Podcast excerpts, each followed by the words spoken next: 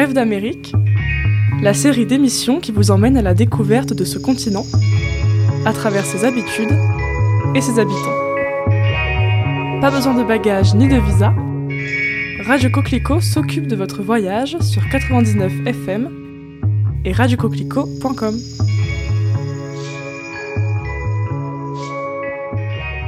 Bonjour à tous. Aujourd'hui, on s'attaque à un des emblèmes plus ou moins glorieux de la vie étudiante aux États-Unis, la Greek Life, c'est-à-dire les fameuses fraternités et sororités qui peuplent les campus américains.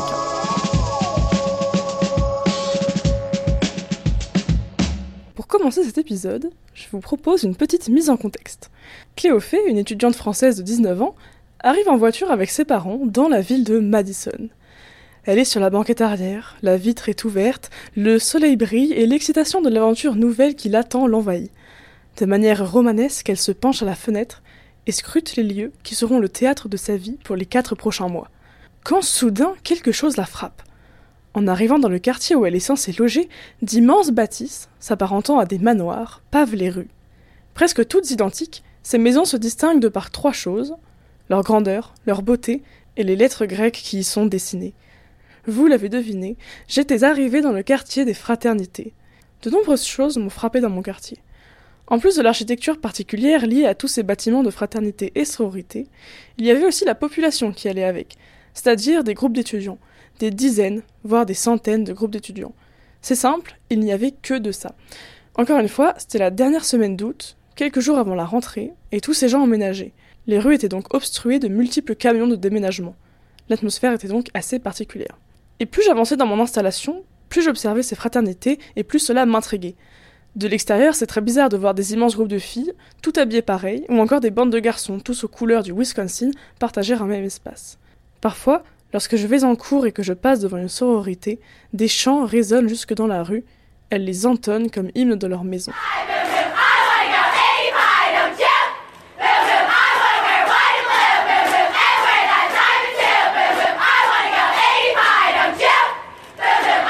Donc, qu'est-ce qu'une fraternité? Qu'est-ce qu'une sororité? Qu'est-ce qu'ils représentent sur le campus Quel est leur rôle Eh bien, je voulais tout savoir sur cette particularité américaine. Et la première chose, je pense, est de faire un petit point historique. Alors, vous savez ce que j'ai fait? J'ai demandé à mon ami Cole. Oui, alors, en effet, euh, la première fraternité fut créée en 1776 à Williamsburg, en Virginie, euh, en fait l'université de William and Mary. Les Phi Beta Kappa, autour du slogan Love is the learning guide of life. Donc voilà, chaque fraternité est représentée par deux ou trois lettres grecques qui représentent leurs valeurs ainsi qu'un slogan. Euh, de base, c'était surtout les bourgeois qui fréquentaient ces établissements. Ils ont instauré euh, toutes les traditions, euh, telles que le recrutement. de plus, ce sont vraiment des réseaux, c'est-à-dire qu'être dans une fraternité, c'est avoir un accès privilégié au réseau euh, des anciens élèves qui étaient dans cette même fraternité. C'est pour cela qu'elles se sont fortement développées dans les années 1870 et donc surtout euh, dans les universités américaines. c'est devenu vraiment populaire en, général. Ensuite, pour les sororités, la première c'était en 1867 euh, dans l'Illinois euh, et pour l'anecdote, beaucoup de personnalités influentes d'hier et d'aujourd'hui ont fait partie des fraternités et des sororités. Euh, par exemple, euh, Neil Armstrong, Meghan Markle, Ronald Reagan, Steven Spielberg et, Michelle Obama, parmi d'autres. Merci Cole pour ce petit point histoire. Je suis donc parti enquêter spécialement pour vous sur ces institutions américaines afin d'essayer d'en percer le secret et d'avoir un aperçu de la vie là-bas. J'ai eu la chance de recevoir à mon micro deux personnes, un frat boy, Zachary, qui vit dans la fraternité Alpha Gamma Rho depuis deux ans, et elle, présidente de la sororité Chi Omega. J'ai essayé de leur poser plus ou moins les mêmes questions, afin d'observer aussi les similarités entre fraternité et sororité. Je vous laisse avec les interviews. Vous écoutez Bref d'Amérique sur 99 FM et radiocoquelicot.com.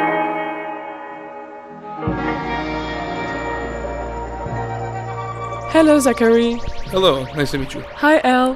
Hi. Est-ce que dans un premier temps, tu peux te présenter, nous dire euh, quel type d'études tu effectues? Absolutely. So, my name is Zachary Jameson. Um, I am a biochemistry. Je suis en quatrième année en biologie chimique à l'université Wisconsin-Madison et je vais obtenir mon diplôme à la fin du semestre. J'espère ensuite pouvoir faire un doctorat en système biologique et ingénierie. Donc bonjour Elle, Euh, est-ce que tout d'abord tu pourrais te présenter et présenter aussi ta sororité dont tu es la présidente?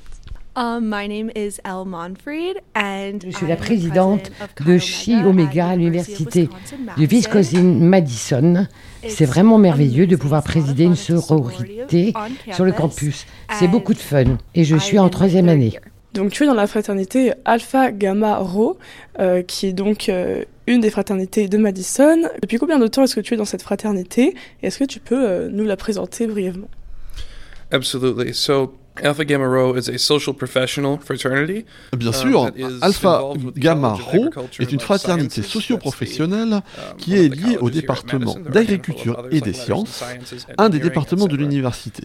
Il y en a beaucoup, d'autres comme le département des lettres, d'ingénieurs, etc. um, Personnellement, je suis chargé des compétences académiques dans la maison et je suis aussi chargé des relations Um, avec les alumni en ce qui um, concerne justement tout le côté académique.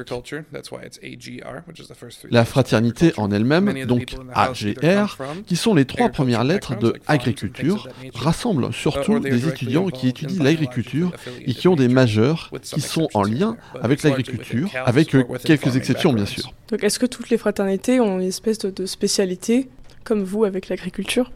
Um, not necessarily. I would say in general, fraternities or sororities, for that matter, um, kind of. Je dirais que les fraternités et les sororités tombent dans, pas forcément des intérêts, mais plutôt des catégories.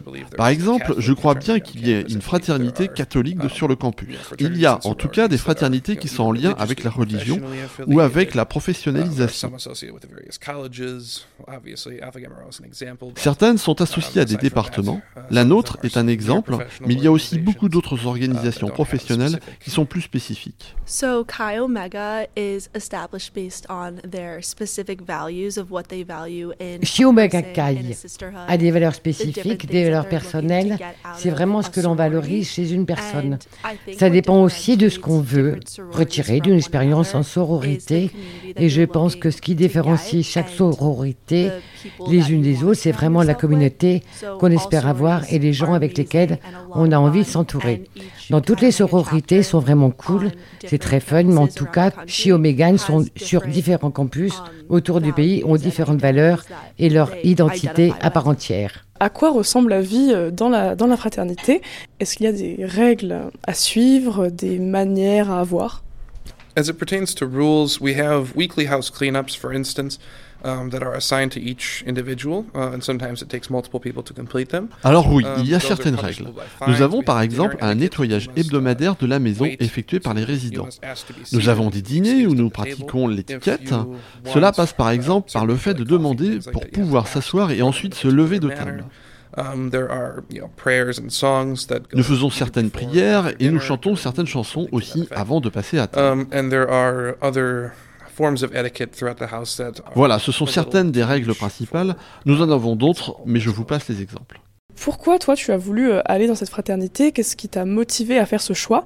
Et aussi, est-ce que tu avais des parents qui étaient dans la fraternité Dans le sens où souvent c'est un petit peu euh, génétique entre guillemets, c'est-à-dire que si on a des parents dans des fraternités, on va avoir tendance à euh, être dirigé vers cette fraternité également. In terms of parental influence for fraternities, En termes I d'influence parentale, discovered that my j'ai personnellement découvert que mon père affiliation avait une affiliation fraternelle Uh, après avoir joint moi-même fraternity, une fraternité. Il avait donc, Um, lui aussi, été dans une fraternité, pas la même par contre. Prior to my joining Madison uh, as a university, La raison pour um, laquelle j'ai joint cette fraternité est qu'avant d'arriver à l'université de Madison, j'avais reçu beaucoup de Uh, mails within, évidemment et l'un d'eux me demandait si je voulais rejoindre la. Greek I was quite Life. hesitant. My image of fraternities has been rather tainted by popular media and things of that nature. Ma vision des fraternités avait été entachée par les médias.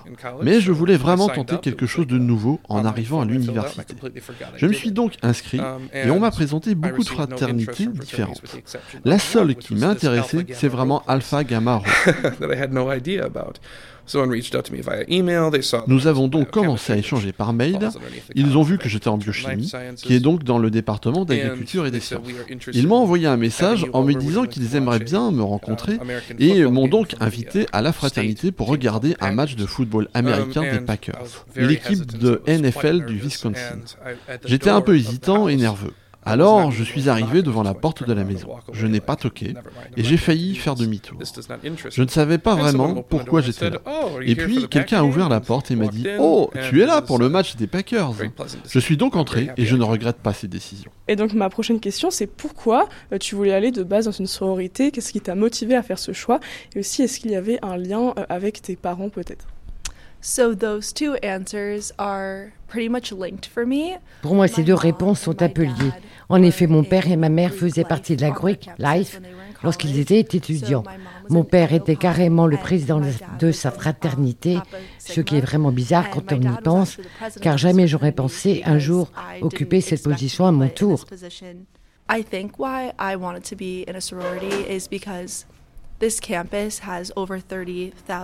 la raison pour laquelle j'ai choisi de faire partie d'une sororité, c'est parce qu'il y a plus de 30 000 étudiants pour le grade de licence ici. C'est juste énorme et je trouve ça vraiment compliqué de trouver des gens auxquels s'attacher, des gens qui ont les mêmes valeurs que toi et avec qui tu veux passer du temps.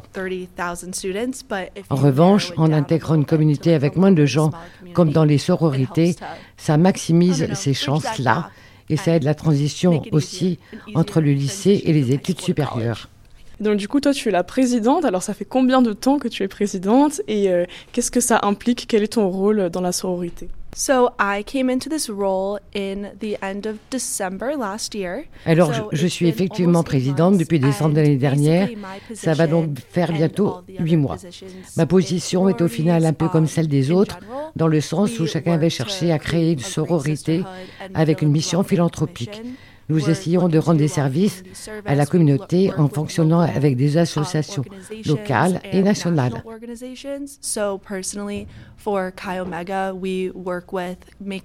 Par exemple, avec Chi Omega, nous avons un partenariat avec Make-A-Wish, une association dont le but est d'aider les enfants atteints de différentes maladies, dont le cancer. C'est vraiment important de travailler comme ça. Nous avons unifié les trois filles de la sororité autour de ces actions-là, autour d'un but et de valeurs communes. Tu as dit que vous étiez donc 300 à habiter dans la maison. Alors euh, comment ça se fait? Est-ce que euh, il y en a qui ne vivent pas du coup dans la maison? Comment ça fonctionne? Et est-ce que chaque sororité est liée à une association? Um, so each sorority around the country. So chaque sororité comporte différents chapitres, c'est-à-dire différentes universités. Donc tous les chapitres de Chi Omega sur les différents campus travaillent au niveau national avec Make-A-Wish dans le but de lever de l'argent pour eux. Notre chapitre ici à Madison a levé environ 200 000 dollars. Les différentes sororités sur le campus de Madison, en revanche, travaillent avec d'autres associations. Quant à ce qui concerne le fait de vivre dans la maison, c'est généralement un groupe restreint de filles, la plupart dans leur seconde année à l'université. Afin d'être sélectionnées pour vivre dans la maison, elles doivent se soumettre à l'épreuve des Push Point, qui consiste à se rendre à plusieurs événements et de lever le plus d'argent possible pour différentes associations. Voilà, c'est vraiment une compétition afin de déterminer qui aura la chance de vivre dans la maison. Donc justement, ça m'emmène à ma question suivante.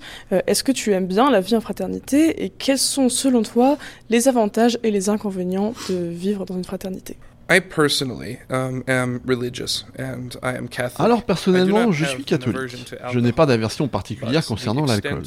Cependant, je trouve que la place de l'alcool um, dans la Greek life, que ce soit du côté des fraternités ou um, des sororités, est franchement obscène. Je pense aussi que dans le Wisconsin, il y a cette culture de la boisson qui ne trouve pas de parallèle ailleurs aux États-Unis. Dans tous les cas, je pense que c'est trop.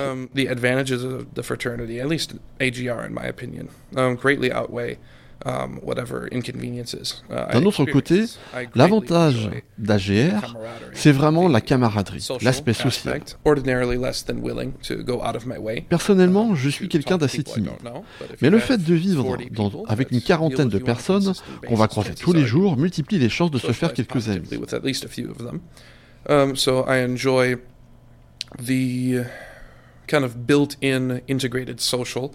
Kind of built-in integrated social Uh, Dans tous les cas, c'est mieux que de um, vivre seul ou avec un seul colocataire désagréable. Il y a donc des avantages et des inconvénients, mais j'aime la vie en fraternité plus que je ne la déteste. Est-ce qu'il y a d'autres événements qui sont organisés euh, à part des soirées, justement? Indeed. Um, just um, We have, uh, weekly chapter meetings, which of course are routine. En effet, uh, nous avons par exemple des réunions de chapitres de manière hebdomadaire. Nous avons aussi les événements de recrutement. Um,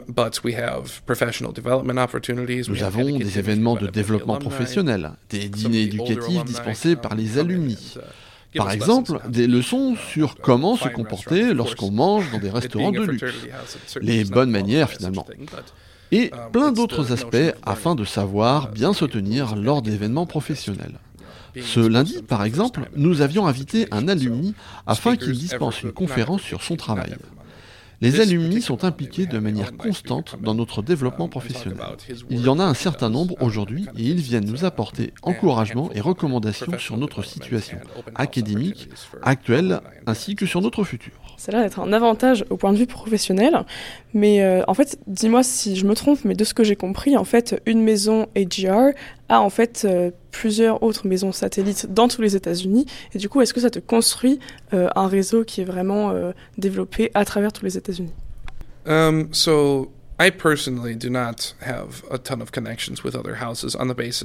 alors personnellement, je n'ai pas de contact direct avec les membres ou les alumni d'autres chapitres d'AGR au niveau national. Cependant, nous avons des visites d'autres chapitres assez souvent. Ou alors, nous formions des petits groupes et allons visiter d'autres chapitres dans d'autres États. La semaine dernière, par exemple, nous avons reçu un groupe du chapitre d'AGR dans le Nebraska. C'était un bon moment très fraternel. Mais tout ça pour dire que nous sommes loin d'être le seul chapitre d'AGR. Il y en a beaucoup dans tout le pays. Tu parles beaucoup de, de réseau. Est-ce que tu penses que c'est aussi une manière de se créer un réseau professionnel, donc au-delà de l'université? Oui, clairement. Une des premières raisons qui m'ont poussé à choisir de faire partie d'une sororité est l'envie de pouvoir intégrer ce réseau d'alumni et donc de pouvoir rencontrer des gens tout autour du pays. Je sais que peu importe d'où ils viennent, les personnes des différents chapitres du Chi Omega partagent les mêmes valeurs que moi et donc c'est plus facile de leur parler. Je crois aussi que c'est plus dur, sans passer par une sororité, d'intégrer le réseau des alumni compte tenu du nombre d'alumni, tout simplement. Mais alors, comment rentre-t-on dans une fraternité? Eh bien, c'est tout un processus. Il y a tout d'abord le Rush Week, deux semaines durant lesquelles les candidats s'affrontent sur différentes épreuves afin de prouver qu'ils correspondent aux valeurs de la fraternité ou sororité dans laquelle ils postulent. À la fin de ces deux semaines a lieu le Beat Day. C'est l'instant de révélation. Qui sera retenu? Qui aura la chance d'intégrer la fraternité de ses rêves? Et qui retournera bredouille dans son dortoir de 15 mètres carrés qu'il partage avec quatre autres personnes? Zachary et elle nous en disent un peu plus sur le processus de recrutement. Vous écoutez Bref d'Amérique sur 99 FM et radiocoquelicot.com.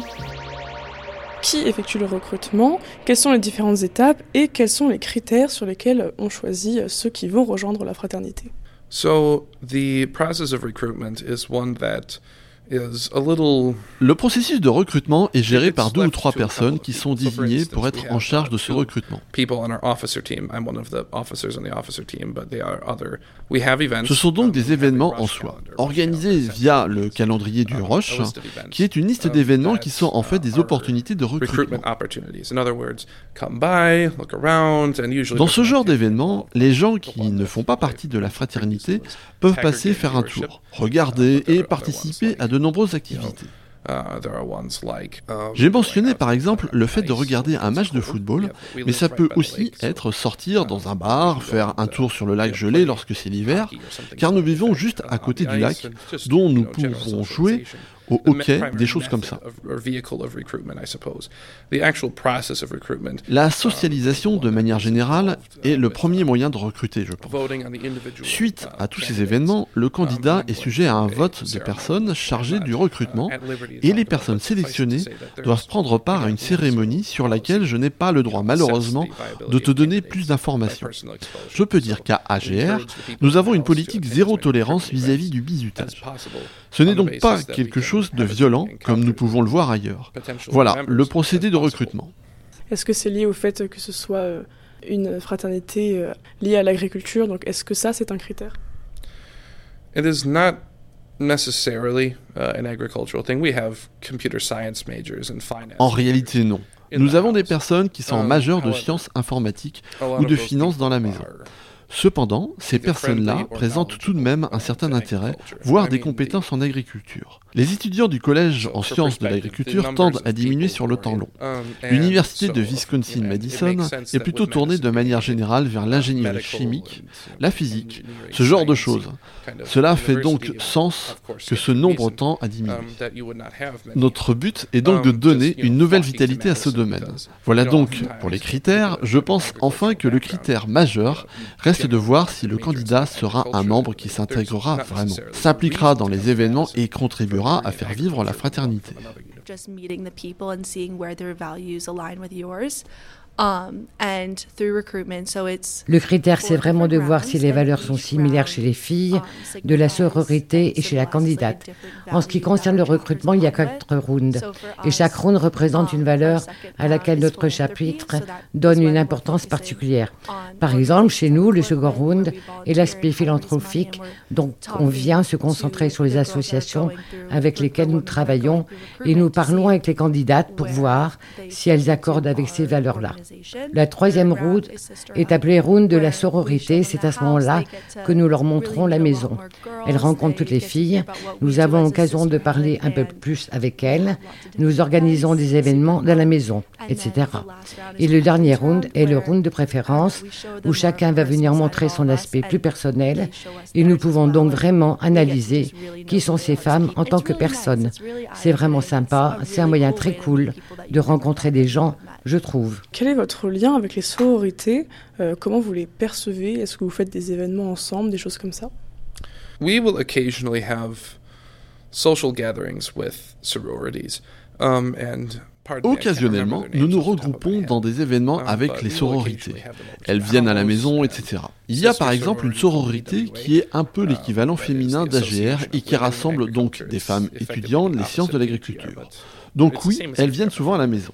That's pretty much it. Like it's it's nice. It's, it's a good way to meet people. C'est vraiment sympa de rencontrer des gens, d'aller à des soirées, de socialiser, de faire ses devoirs ensemble.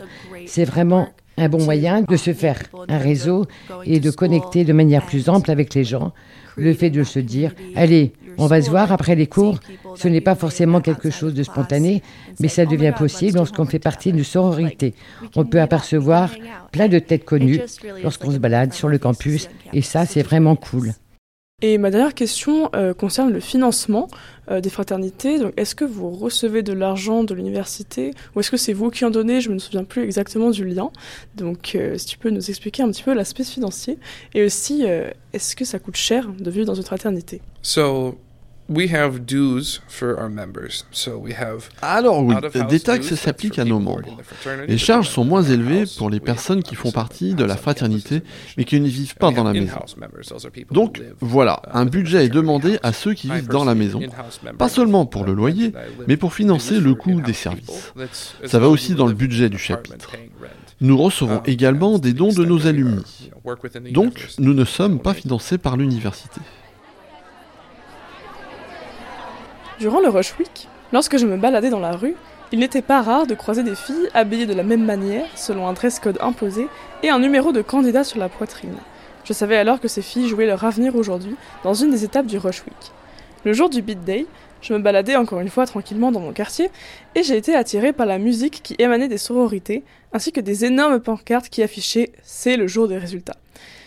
J'ai alors intercepté Natalia, une étudiante qui vit dans une sororité adjacente et qui nous parle de son expérience au sein de la sororité. Et vous pourrez par la même occasion profiter du bruit qui témoigne de l'ambiance qui régnait ce jour-là.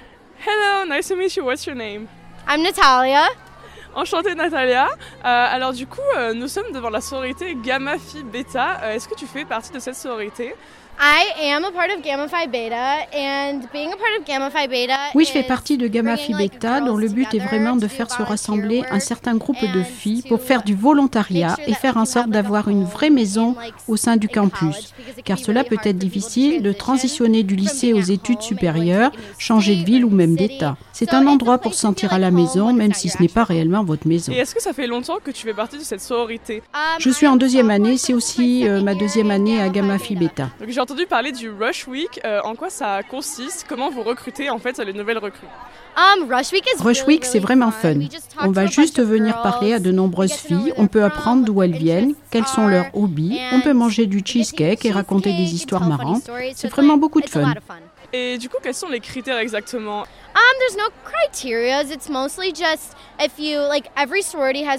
il n'y a pas de critères. Chaque sororité a sa propre devise. Par exemple, nous, c'est amour, travail et loyauté. On va vraiment parler avec elles et voir un peu leur vibe sur leur, selon leur caractère. Mais tout le monde est super sympa à Madison, donc c'est super cool de rencontrer toutes ces filles. Combien euh, de personnes se sont présentées pour euh, être accueillies dans la sororité et combien de personnes vous avez retenues au final? Nous étions à peu près 80 filles à être recrutées en 2020 et il y a 12 sororités sur le campus de Madison. Je crois qu'au total, 1200 filles se sont présentées au Rush Week à Madison. Quels sont, euh, à ton avis, les avantages d'être dans une sororité?